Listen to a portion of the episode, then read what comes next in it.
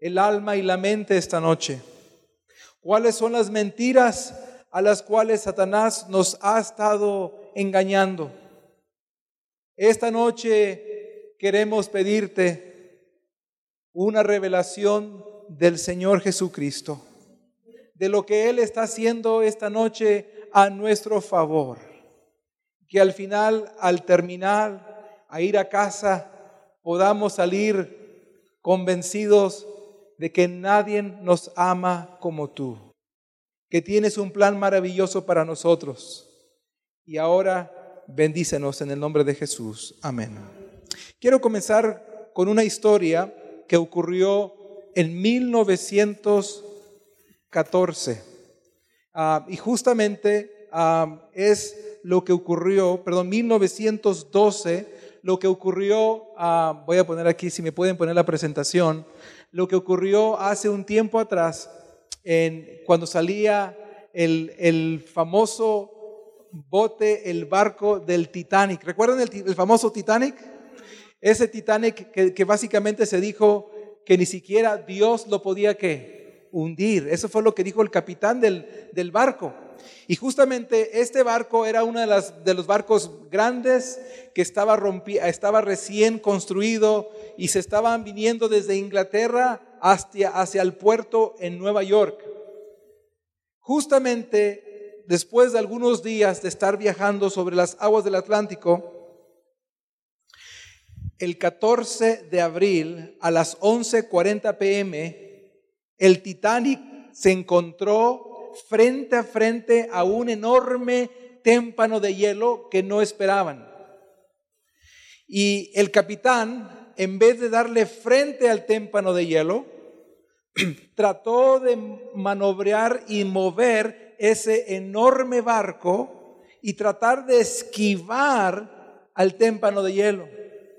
Solo que nunca se imaginó la enormidad de ese témpano de hielo, que básicamente como un abrelatas, rasgó toda una sección de la parte del lado del bote, abriendo seis de las compuertas de, las, de donde se manejaba el agua y echándolos a perder.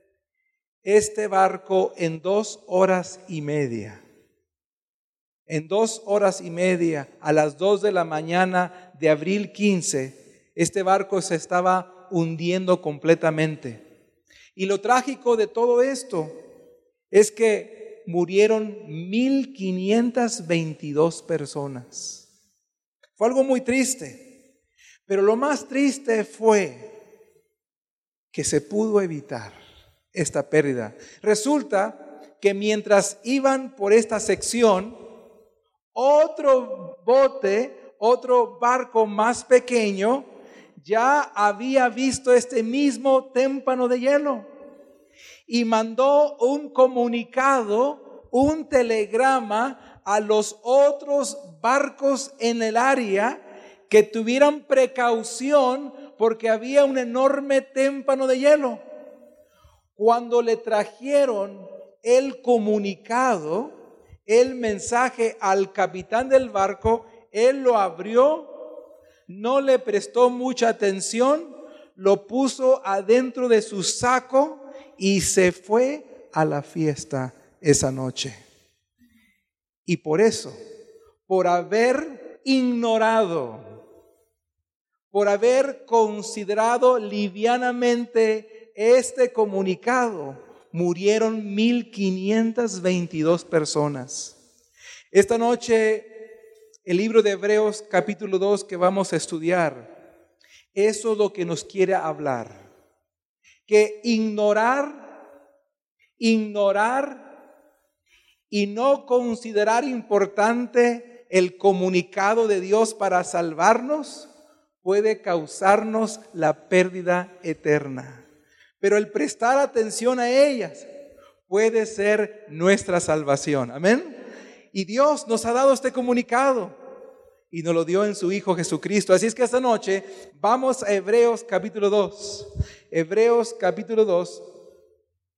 es el estudio de esta noche, versículos del 1 al 3. Voy a pedir que los que no tengan Biblias se unan o los puedan prestar una Biblia porque vamos a ver lo que dice la palabra de Dios. Hebreos capítulo 2 del, del 1 hacia adelante, hacia el número 3. ¿Lo tenemos amigos y hermanos?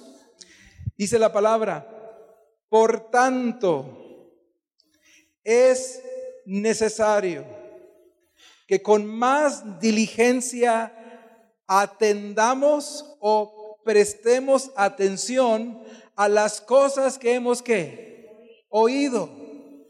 No sea que nos hagamos que que nos deslicemos. Que nos deslicemos porque si la palabra dicha por medio de los ángeles fue firme y toda la transgresión y desobediencia recibió justa retribución, versículo 3, ¿cómo escaparemos nosotros si descuidamos una salvación? ¿Qué tipo de salvación dice la Biblia? ¿Una salvación tan qué? A la vista de Dios, ¿la salvación es pequeña o es grande? Y la pregunta es, ¿qué es lo que la hace grande? Lo que la hace grande es el enorme esfuerzo, sacrificio, empeño de Dios para salvar. Eso es lo que la hace grande. Y lo que la hace grande es el hecho es que como es tan grande, el pecador más pecador que pueda existir en la tierra tiene la oportunidad de ser salvo. No hay nadie que no pueda ser salvo por la gracia de Dios. Y sigue diciendo, ¿cómo escaparemos si descuidamos tan grande salvación? Tan grande salvación, la cual habiendo sido anunciada primeramente por quién? Por el Señor, nos fue confirmada por los que oyeron. Esa es la palabra de Dios. Que Dios bendiga la palabra esta noche. Amén. Bueno, es interesante que el libro de Hebreos, hay dos cosas del libro de Hebreos que tenemos que entender. Número uno, el libro de Hebreos, hay dos partes que presentan la, la vida de Jesucristo. Una es como rey y la otra es como sacerdote. La otra, la otra división del libro de Hebreos es que se puede decir que el libro de, Hebreos nos da una, una inspiración para poder vivir la vida en Cristo. Pero también la segunda sección que también tiene el libro de Hebreos es la exhortación o el llamado a la atención. Es decir, Dios nos pone un equilibrio de su mensaje, nos da la esperanza, nos da la salvación, pero también nos da la advertencia. Porque si la advertencia se ignora, estamos en peligro de descuidar tan grande, tan grande salvación. Noten cómo comienza diciendo, por tanto, y aquí me voy a, porque yo me muevo mucho, voy a ir aquí delantito de la cámara. Por tanto, esta parte del capítulo 2, por tanto, es, un, es una conclusión de lo que vimos ayer en el capítulo 1. Por tanto, ¿qué fue lo que vimos anoche los que pudieron ver? y los que pudieron acompañarnos. Lo que vimos ayer es que la razón por la cual a Jesús se le llama el Hijo de Dios es porque es, a ver si se recuerdan, es nuestro qué? Representante ante nuestro Dios. Es el que nos defiende, es el que media por nosotros, es en quien a través de Cristo nos da todo lo que es de Cristo, que el Padre le dio a Cristo, es también para nosotros. Y en ese grande plan de salvación encontramos que tenemos un representante maravilloso. Si Dios con nosotros, ¿quién contra nosotros? ¿Quién dice bien por ello? Si Cristo es tu gobernante, si es tu ayudador, ¿quién se puede oponer en contra de ti? ¿Quién dice gloria a Dios por ello? Eso son buenas noticias. Así que ese es el resumen. Por lo tanto, dice aquí el escritor de Hebreos, pero sigue diciendo, por lo tanto, es necesario que con mucha diligencia atendamos a las cosas que hemos oído. ¿Saben ustedes? No hay nada de malo en volver a repetir y escuchar lo que ya sabemos. Porque muchas veces lo que ya sabemos no significa que lo estamos practicando. El hecho de saber el Evangelio no significa que yo he recibido el Evangelio. El hecho de saber de que la palabra de Dios es viva y eficaz para transformar las vidas no significa que mi vida está siendo transformada por ella si no la leo. El hecho de creer que Dios contesta las oraciones no es suficiente si yo no estoy orando a Dios. Y el hecho de saber de que Dios me ama no es suficiente si no le permito de que Él me ame completamente. Es más, vamos rápidamente a, segunda de Pedro capítulo 1.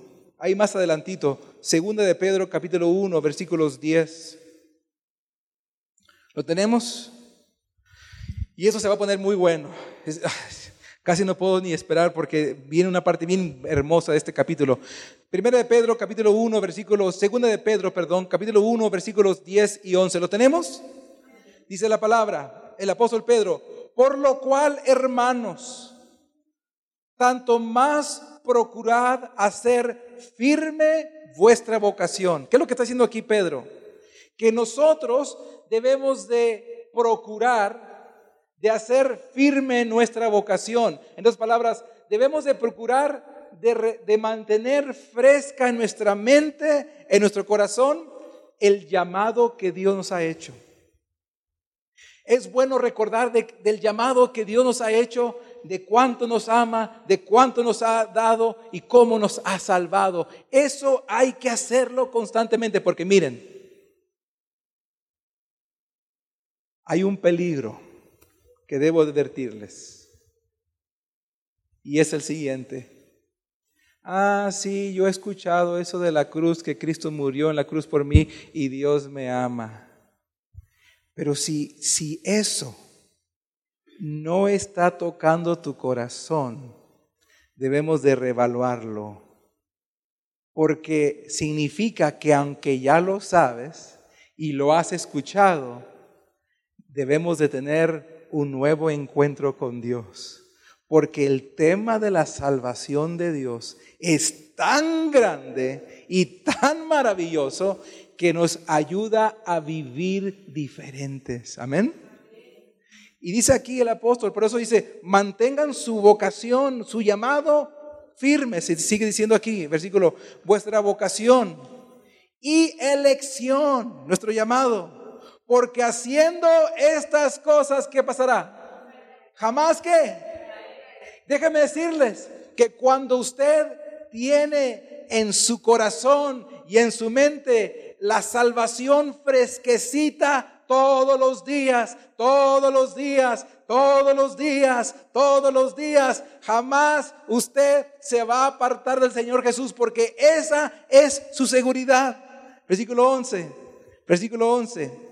De esta manera os será, perdón, de esta manera os será otorgada amplia y generosa, ¿qué cosa? Entrada en el reino eterno nuestro Dios y Salvador Jesucristo. Y el versículo 12. Por esto yo no dejaré de hacer qué cosa? De recordarnos siempre de estas cosas. Por eso en Hebreos capítulo 1 dice, que yo tengo que anunciarlos lo que ya ustedes han oído. ¿Cuántos de ustedes han oído de que Dios los ama? Levante la mano. ¿Cuántos de ustedes han oído que Cristo murió en la cruz del Calvario por ustedes? Pues tengo que recordarles esta noche otra vez. Porque el descuidar, el considerar livianamente nuestra salvación, dice el escritor de Hebreos, estará pasando esto. Nos estaremos deslizando poco a poco sin darnos cuenta a la muerte eterna. Así que es importante la salvación. Pero aquí les tengo una noticiota grande. Y aquí se pone bueno. ¿Están listos? Ok. Y es la siguiente. Cuando Dios dio su ley en el monte Sinaí, ¿cuántos ustedes creen que la ley de Dios es importante? Es tan importante que eso es lo único que tenemos registrado que Dios lo escribió con su propio qué? ¿Con su propio qué? Dedo. Tan importante fue esa ley de Dios que no dejó que ningún profeta la escribiera. Dijo, ah, ah, I'm writing my commandments. Una clase de inglés también, ¿verdad? Estoy yo escribiendo mis mandamientos. Y Dios escribe sus mandamientos. Pero dice aquí, menciona a los ángeles. ¿Qué tienen que ver los ángeles con la ley de Dios? ¿Quieren saber? Ok, aquí viene. En Deuteronomios 33, 2, léanlo conmigo. Dijo Jehová, dijo, Jehová vino desde dónde? Del Sinaí, ahí dio, ahí dio la ley de Dios. ¿Y qué más? De seguir les esclareció, resplandeció desde el monte de Parán y vino, ¿qué cosa? De entre diez mil millares de santos de paso, esta palabra millares de santos son ángeles. Es decir, cuando Dios viene al monte Sinaí para escribir su ley y dársela a Moisés, viene acompañado de miles y miles de ángeles. ¿Con qué propósito? Aquí están hechos. Capítulo, leanlo ahora conmigo con hechos. Vosotros que recibisteis qué cosa? La ley por disposición de qué? De ángeles y no la guardasteis. El libro de Hebreos nos dice que cuando Dios dio su ley que era tan importante, cuando llegó al monte Sinaí, bajó con millares y millares de ángeles. Y cuando esa ley sagrada escrita por el dedo de Dios fue entregada a Moisés, el vehículo que le hace entregar la ley a Moisés son ángeles de Dios. Y noten esto. Por eso el escritor de Hebreos dice, si en el tiempo de la ley, cuando Dios dio su ley por medio de ángeles, que la ley de Dios era tan importante, si fue dada por ángeles, aquellos que desobedecieron esa ley, tuvieron su retribución, tuvieron sus consecuencias. Y aquí es donde viene lo interesante. Porque si eso fue así, hermanos, de que Dios dio su ley, Dios dio su ley por medio de la palabra, por medio de ángeles, entonces aquí viene lo interesante.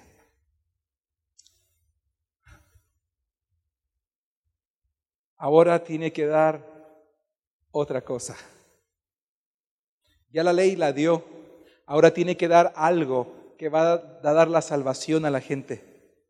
Se llama el Evangelio.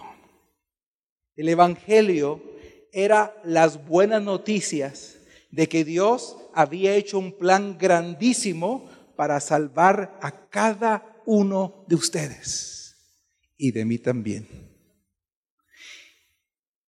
¿Cómo haría Dios para comunicar este mensaje del Evangelio a la raza humana? Imagínense, si la ley de Dios, que fue tan importante, escrita con el dedo de Dios, fue dada por ángeles, ¿a quién va a enviar para dar el Evangelio? Y aquí está la respuesta. Léanlo conmigo, aquí está en la Biblia, aquí están en la pantalla, todos juntos. ¿Principio de qué? De evangelio. ¿Y qué es evangelio? Son las buenas nuevas de que Cristo murió por quién? Por ti y por mí. Entonces, principio del evangelio, ¿quién? ¿Quién? Jesucristo, Hijo de Dios. Y luego dice Marcos, ah, más adelante dice lo siguiente.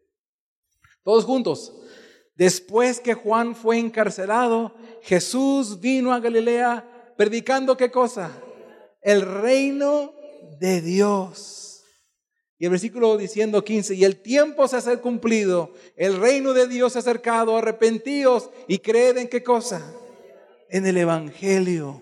Óigame hermano, ¿saben lo que significa esto? Si la ley de Dios, que fue tan importante, no se la confió a cualquier persona, se la confió a ángeles. Se la dio a Moisés y al pueblo. Y ese pueblo que rechazó esa ley, desobedeció esa ley, tuvieron sus consecuencias, no escaparon las consecuencias. Pero ahora Dios les quiere dar la verdad del Evangelio de salvación. ¿Y saben qué? No utiliza a ángeles para darnos el Evangelio no están calificados los ángeles para darnos el Evangelio. ¿A quién utiliza para darnos el Evangelio? Es al Señor Jesucristo. ¿Quién dice amén por ello? ¿Quién es más importante, los ángeles o Jesucristo? Entonces yo les hago una pregunta. Si Jesucristo es más importante que los ángeles, entonces, por eso dice el escritor de Hebreos, ¿cómo nosotros ignoraremos o descuidaremos tan grande que salvación? Si nosotros recibimos el Evangelio de Cristo mismo y decidimos rechazarlo, ignorarlo, no darle atención, ¿Cómo podremos ser salvos? Es imposible. Por eso doy esta noche gloria a Dios, porque Cristo mandó no a ángeles para salvarnos, mandó a su Hijo Jesucristo con el Evangelio. ¿Quién dice amén por ello? Lo mandó con el Evangelio. Esas son buenas noticias. Pero saben ustedes, hay mucha gente que dice, ay, pero pastor, esto de la salvación está bien difícil. ¿Cuántos creen que está difícil salvarse? Levanten la mano. Sí, seamos, seamos sinceros. Dice, ay, pues ojalá que me porte bien hasta el final. Esta noche vengo a desmentir todo lo que Satanás ha dicho de la salvación y vengo a decirte la verdad de la salvación. Miren, la salvación, por eso dice el libro de Hebreos, ¿cómo descuidaremos tan grande salvación? Porque miren, el salvarse sí es, fue algo bien difícil, sumamente difícil. Solo que lo difícil no fue para ti, fue para Dios. Recuerda eso.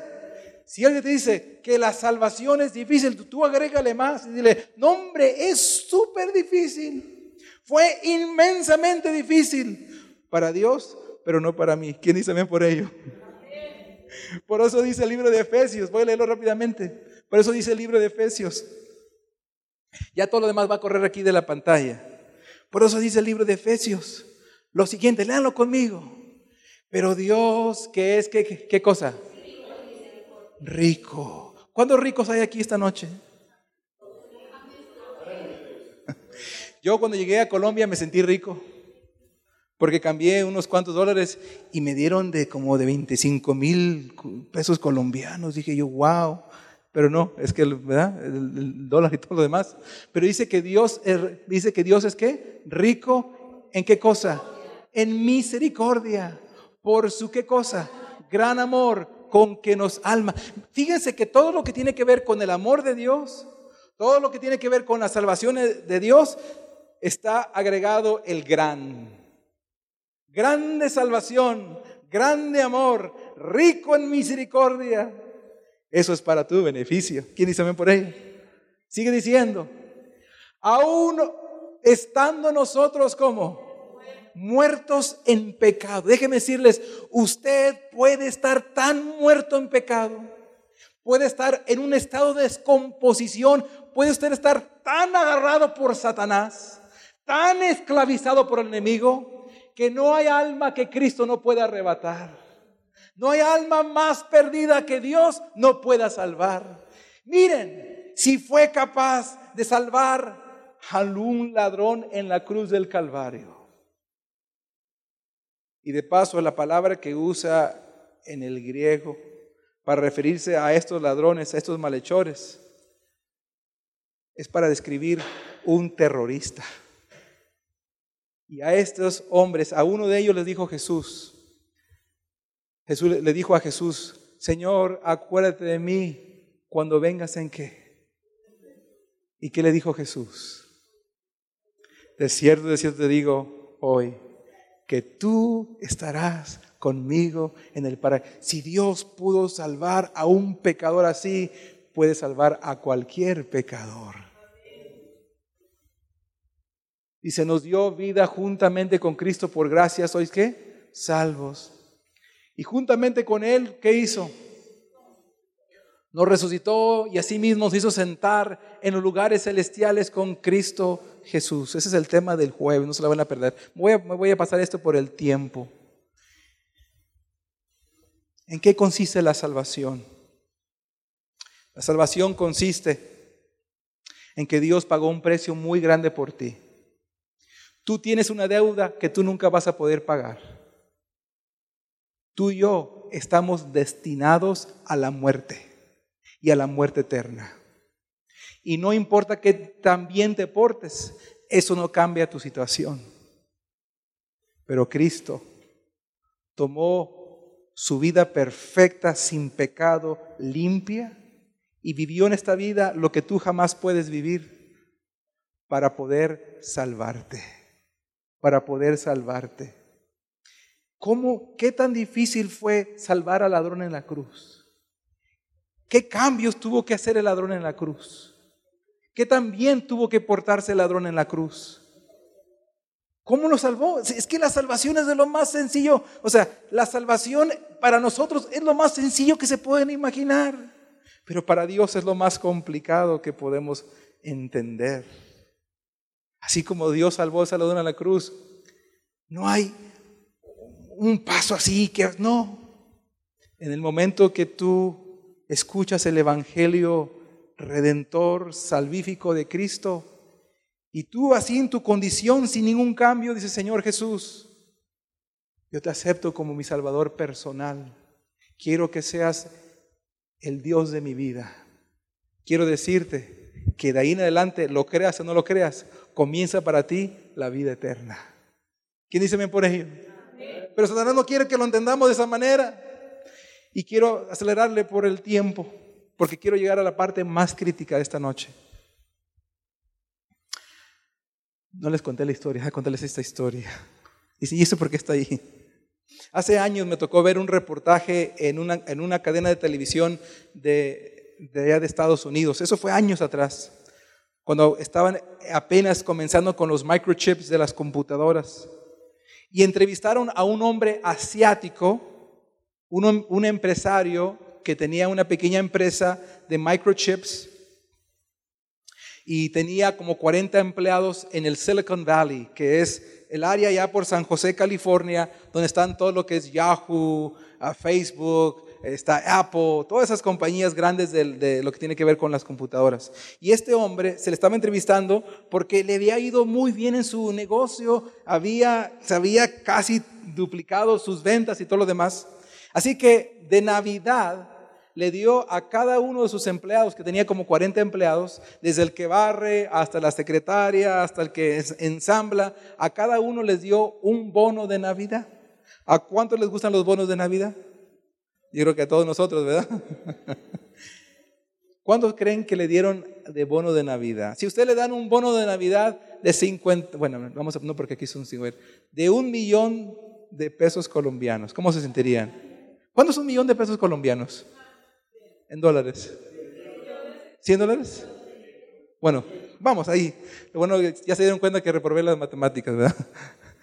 Pero lo que quiero decirles es, este hombre le dio a todos por igual, les dio un bono de Navidad de 250 mil dólares.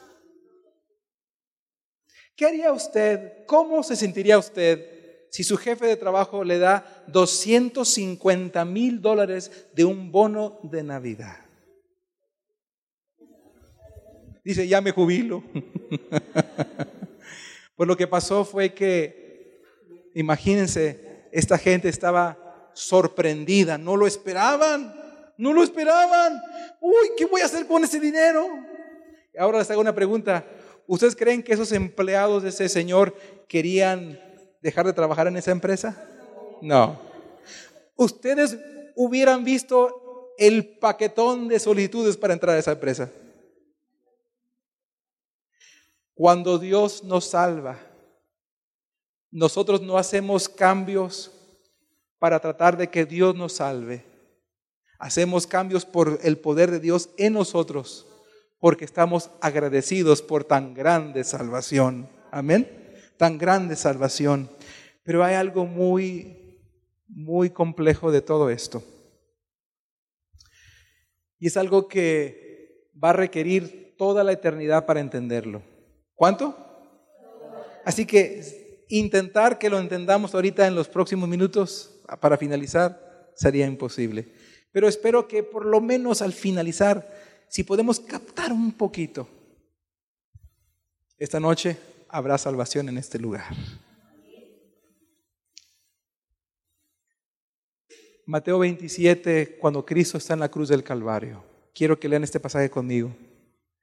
Y desde la hora que sexta, que de paso la hora sexta en el tiempo de los, de los judíos, el tiempo cuando Cristo estaba allá, era el mediodía. A la hora sexta hubo qué cosa? Tinieblas sobre qué, qué cosa? Toda la tierra hasta qué cosa? Hasta la hora novena. Pónganlo en contexto. Si un día hagan la prueba, lean cuidadosamente todo Mateo 26 y todo Mateo 27. Y vean ustedes la enorme carga que Cristo tiene que llevar. Lo escupen en la cara, le golpean en la cabeza, le ponen una, corona de espinas, se burlan de él, lo azotan en la espalda 39 veces, dos ocasiones su, su espalda está rasgada. Es más, está tan grande su agonía, está tan debilitado, está tan cansado porque hay algo más del peso físico que lo está agobiando, que ni siquiera puede cargar la cruz y cae. Y es llevado allí en la cruz y todo el mundo comienza a burlarse de él, pero hay una burla hay una burla que le cae como una estaca en el corazón de Jesucristo. Una de ellas era que ya todos sus discípulos lo habían abandonado. Pero la burla fue la última de las cinco que hubo y de los escribas, sacerdotes y fariseos que dijeron, Este dijo que era hijo de Dios. Supuestamente que confiaba en Dios. A ver, si realmente confiaba en Dios, a ver si es cierto, a ver, que su Dios haga algo en este momento. Y en esa hora, seguidas esas palabras, ocurre este fenómeno. Un fenómeno que no era un eclipse, era un fenómeno que estaba describiendo algo muy grande que estaba ocurriendo. Dice la Biblia que hubo unas tinieblas que cubrieron toda la tierra de aquella región, desde las 12, que es la hora cuando el sol está en su punto más grande. Unas tinieblas tan grandes hasta las 3 de la tarde. ¿Por qué? ¿Por qué? ¿Por qué?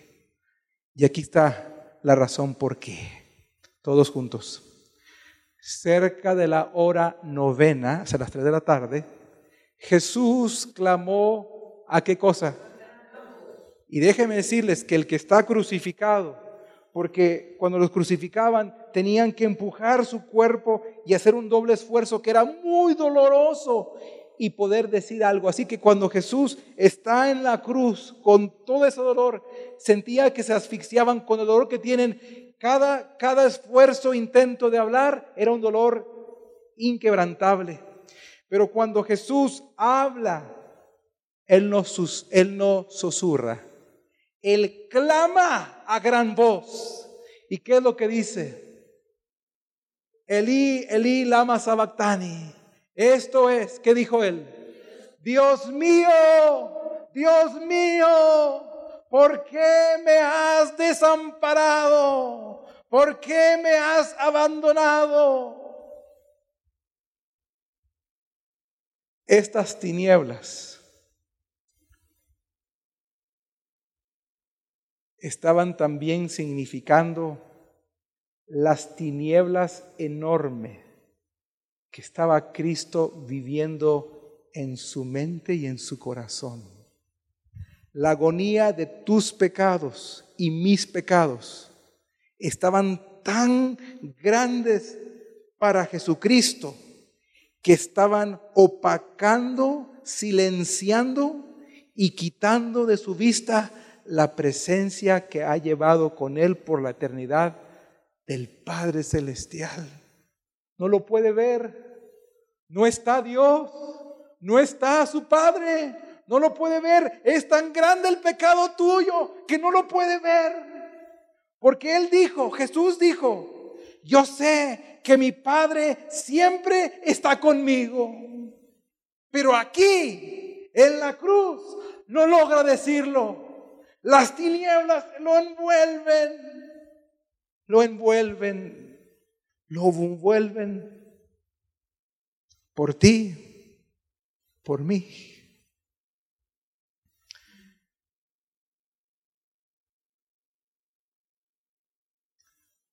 Y disculpen aquí, la, esto es un error aquí, la hora. Es, es, una, eso es una, cita de un libro llamado El deseado de todas las gentes. Quiero que lean esta parte conmigo. La hora que nona, las tinieblas se elevaron de la gente, pero siguieron rodeando a quién? Al Salvador.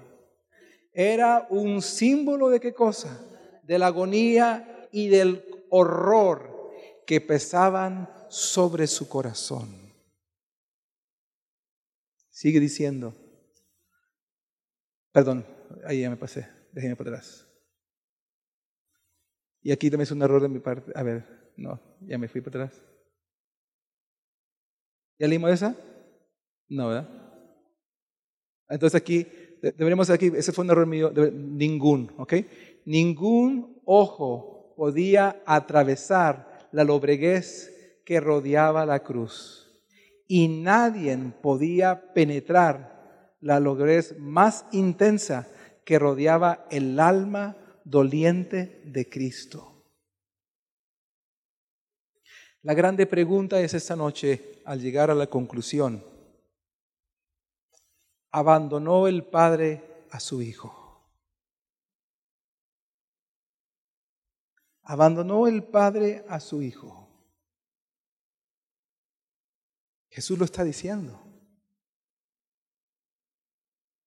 Para que Jesús Dios diga al Padre, ¿por qué me has abandonado? Porque nosotros también lo hemos dicho. En los momentos de sufrimiento lo hemos dicho. Pero nosotros somos pecadores. Tenemos una comprensión ilimitada de Dios. Pero Jesús no.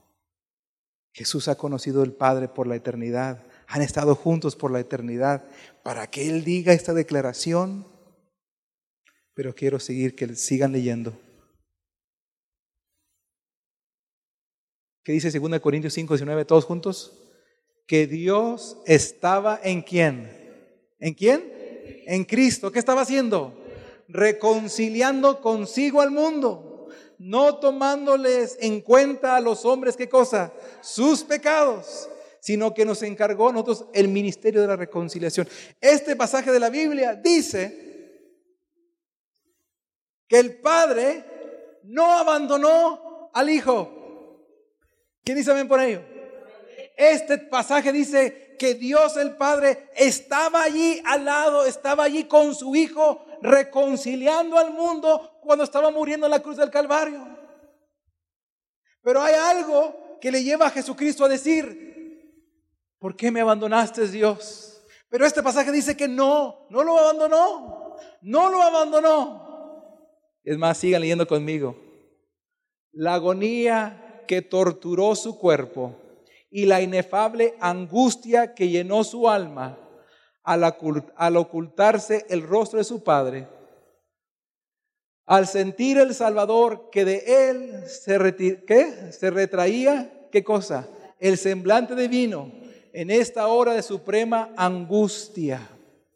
Atravesó su corazón un pesar que nunca podrá comprender plenamente el hombre. Tan grande fue esa agonía que apenas le dejaba sentir el dolor físico. Sigo leyendo. El Salvador no podía ver a través de los portales de la tumba. Era tan grande tu pecado y el mío que ni siquiera lo dejaban mirar más allá de la tumba. Sigue leyendo. La esperanza no le presentaba salida del sepulcro como vencedor, ni le hablaba de la aceptación de su sacrificio por el Padre. Temía, ¿qué cosa? Que el pecado, ¿el pecado de quién? Mi pecado. Mi pecado fuese tan ofensivo para Dios que su separación resultase eterna. ¿Sabes cuánto te ama Jesucristo? ¿Sabes cuándo te ama Jesucristo? Te ama tanto que estuvo dispuesto a arriesgar su propia perdición por ti. Así te ama Jesús. Sintió la angustia que el pecador sentirá cuando la misericordia no intercederá más por la raza culpable. Eso que Jesús lo sintió, nadie lo ha sentido todavía. Pero lo van a sentir, bueno, ese es el tema de mañana, se lo van a perder, mañana es un tema muy importante. Perdón, ese es el tema del jueves. El sentido de pecado que traía la ira del Padre sobre, sobre él como Jesús del hombre en esa densa oscuridad, ¿en esa qué? Se ocultaba la presencia de quién? Ahí estaba el Padre. ¿Quién dice amén por ello? Ahí estaba el Padre en esa oscuridad. Él hace de las tinieblas su pabellón y oculta su gloria de los ojos de los humanos. Dios y sus santos ángeles estaban al lado de la cruz. El Padre estaba con su Hijo sin embargo, y esto es donde termina, en su presencia no se le reveló. Si su gloria hubiese fulgurado de la nube, habría quedado destruido todo espectador humano. Y finalmente, no te dejaré ni qué. Así que podemos decir confiadamente, el Señor es que mi ayudar, no temeré lo que pueda hacer el hombre. ¿Quién dice amén esta noche? Esta noche, ¿sabes por qué Jesús le dijo a su padre, Padre, ¿por qué me has abandonado? Es que tu pecado y el mío eran tan horribles, tan grandes en su consecuencia y en su sentido. Así de malo es el pecado delante de Dios. Pero tú no tienes que llevarlo porque Él lo llevó por ti. Amén. Él lo hizo por ti. Y ahora, por eso dijo el escritor, ¿cómo habremos de descuidar tan grande salvación? Miren, el que se pierda no se va a perder, no se va a perder porque la salvación fue muy difícil. El que se pierda va a ser porque habrá rechazado y rechazado y rechazado todos los medios que Dios ha hecho para salvarse. A decir, ¿sabes qué Dios? Yo no quiero saber nada de ti. Y aunque, aunque usted diga eso, Dios todavía te va a seguir. Pero llega un punto donde Dios respeta eso y Dios respeta eso. Finalmente, el último texto esta noche, léalo conmigo. Porque el que santifica y los que son santificados, de uno son todos. Por lo cual, no se avergüenza de llamarlos hermanos. Wow. Wow. ¿Saben ustedes que Jesús tiene hermanos? En ningún lugar en la Biblia van a encontrar que Jesús porque quien sea el hermano de Jesús, quien sean los hermanos de Jesús, tendrán que venir de realeza divina. Quienes sean los hermanos de Jesús, tienen que ser reyes, tienen que ser linaje escogido, tiene que ser gente elevada, porque ¿saben qué? No hay lugar en la Biblia, no hay ningún lugar en la Biblia donde dice que los ángeles se les llama hermanos de Jesús. Jesús no llama a ningún ángel su hermano, pero Jesús dice, yo tengo hermanos. Y dice que lo dice sin vergüenza, lo dice con orgullo. Dice, mis hermanos son la raza humana. Mis hermanos son los que vine a morir por ellos. No solo soy su defensor, no solo soy su representante, soy su hermano. Y no me avergüenzo, lo digo con todo orgullo. Qué maravilloso Señor Jesús. Amén. Esta noche voy a pedir a mi esposa que venga a cantar este canto, que es un canto muy lindo, que se llama Lo hizo por ti. Y en esta noche quiero hacer una invitación, quiero hacer varias invitaciones a los que nos ven por las redes sociales y a los que están aquí esta noche. La primera invitación es, y nuevamente les voy a pedir que, se pongan de pie cuando haga este llamado. La primera invitación es, si aquí en este lugar hay alguien que todavía no le ha dicho a Jesucristo, Señor Jesús, quiero que seas mi Salvador. Yo quiero ser salvo. Yo soy un pecador, pero yo no quiero descuidar tan grande salvación. Te acepto como mi Salvador personal. Y si ese es tu deseo esta noche, mientras mi esposa canta, yo te voy a decir que te pongas de pie en esta noche, porque quiero orar por ti. Pero hay otro grupo que también quiero orar esta noche. Póngase de pie también, si ya se puso de pie. ¿Qué dicen por ello? Dios le bendiga. Esta noche el segundo grupo es, puede ser que aquí o los que nos ven por televisión o por las redes sociales, hay alguien que en un tiempo en el pasado escuchó de la salvación. Es más, aceptaste a Jesús como en tu vida pero a través de los años te has ido deslizando, te has ido despegando, te has ido separando de Cristo a tal punto que esto de la cruz, esto del Evangelio ya no te mueve, ya no toca tu corazón. Y esta noche tú quieres decirle al Señor Jesús, oh Señor, aunque yo ya he escuchado, aunque yo ya lo he recibido, no quiero descuidar tan grande salvación. Si ese es tu deseo, también te pido que te pongas de pie mientras que mi esposa canta. Y el último es, Puede ser que uno de ustedes aquí esta noche está atravesando tinieblas. Tinieblas de oscuridad donde parece que Dios no le importa lo que te está pasando. Tinieblas que te cubren con dudas. Has pedido a Dios y pareciera que Dios no le importa. Y esta noche, aunque tú no lo puedes ver, tú quieres decir al Señor Jesús, Señor, tú sabes lo que estoy pasando, no te puedo ver, pero esta noche yo sé que tú estás conmigo. Así que voy a pedir a mi esposa que cante y mientras ella canta, te pido que te pongas de pie en esta noche.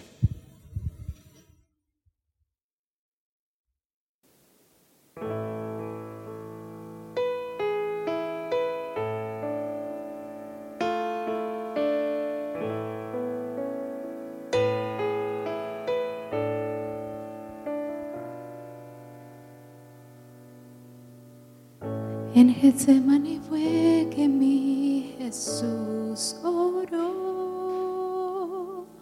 entregándose al Padre una vez más. Lo tomaron personas para condenar,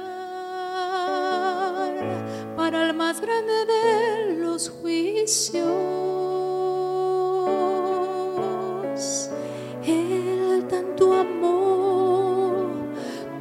Soportó.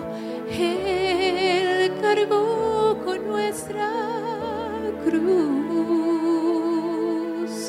Mira los clavos en sus manos, su cuerpo sufrir en esos momentos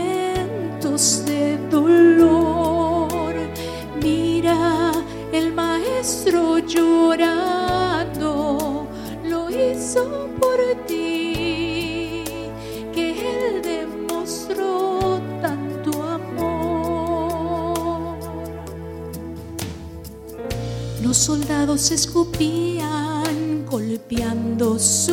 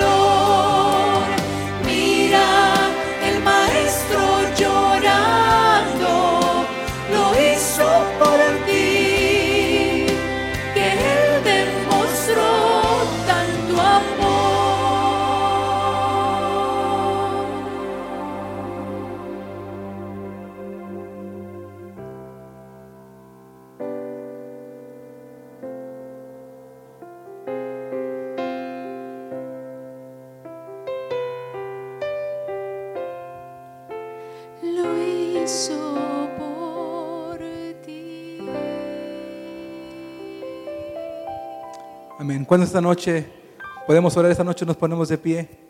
Quisiera pedir esta noche a aquellos que han tomado esa decisión de que quieren entregar sus vidas a Cristo. Quiero orar específicamente por ustedes. Quisiera pedirle si puede venir aquí para hacer una oración por usted. No sé si hay alguna persona más que esta noche quiere decir a Cristo, Señor, si hiciste todo eso por mí, yo quiero responder ese llamado de Dios. ¿Habrá alguien aquí esta noche que a lo mejor no ha tomado esa decisión y que esta noche le quiere entregar la vida a Cristo Jesús? Yo sé que hay varios aquí y no tienes que tener temor. Pero si habrá alguien más aquí esta noche que no le ha entregado la vida a Cristo, te quiero dar la oportunidad para que dejes tu lugar y vengas esta noche a aceptar tan grande salvación a tu favor. Aquellos que también nos ven por las redes sociales, Si tú también esta noche nunca has aceptado a Jesucristo como tu Salvador, esta noche es tu oportunidad allí donde estás de entregarle tu vida. Y por favor, mándanos un mensaje para que oremos por ti con tu nombre a, través de del Facebook que estamos haciendo el live. ¿Habrá alguna persona más esta noche? Una persona más que no ha tomado ese paso y que esta noche le quiere entregar la vida a Cristo Jesús antes de orar. Yo sé que hay una persona esta noche que quiere venir aquí. Dios no te va a obligar, ni yo tampoco, pero sí quiero darte esta oportunidad de dejar que Cristo tome control de tu vida y aceptar esa salvación esta noche. ¿Habrá alguien esta noche aquí? ¿Habrá alguien esta noche aquí que quiere entregar su vida a Cristo? Señor, no te conozco mucho, pero lo poco que he conocido esta noche, si tú morices por mí, yo acepto ese sacrificio en mi favor. ¿Habrá alguien, esta noche, alguien más esta noche? ¿Una persona más? que quiere dejar su asiento, quieres venir aquí, no tengas temor. Si Cristo estuvo dispuesto a hacerlo públicamente en la cruz, tú puedes venir esta noche y entregarle tu vida a Cristo Jesús. Oremos. Querido Señor Jesucristo, en esta noche alabado y glorificado sea tu nombre. Esta noche nuevamente nos vamos con esperanza a casa, al saber que no hay pecador tan grande que pueda superar al grande sacrificio que tú realizaste a nuestro favor. Esta noche, Señor, aceptamos tu sacrificio y te aceptamos a ti como el mensaje de Dios con el Evangelio para salvarnos. Pedimos por esta hermosa hermana que ha venido hoy aquí, que hoy públicamente te está diciendo que tú, ella quiere que tú seas su Salvador esta noche toma completo control de su vida. Dale tu paz y dale tu gracia. Yo sé que también aquí en este lugar hay personas que lo quieren hacer, pero a lo mejor no se han atrevido a venir aquí. Señor, tú conoces los corazones. Y también pedimos que la bendición tuya los alcance. Y aquellos, Señor, que están viendo por las redes sociales, si hay alguien que a tu vista no escapa nadie, si alguien que lo ha hecho, queremos pedirte también que la paz de Jesucristo llene sus corazones. Y al terminar esta noche, Señor, tú sabes quién en esta hora está viviendo momentos difíciles, momentos donde pareciera que tú estás ausentes y es más, Satanás les ha susurrado de que no te importa, de que no te interesa, de que tú los has abandonado. Pero Señor, eso no lo creemos creemos que tú estás con ellos. En el nombre de Jesucristo, amén. Amén.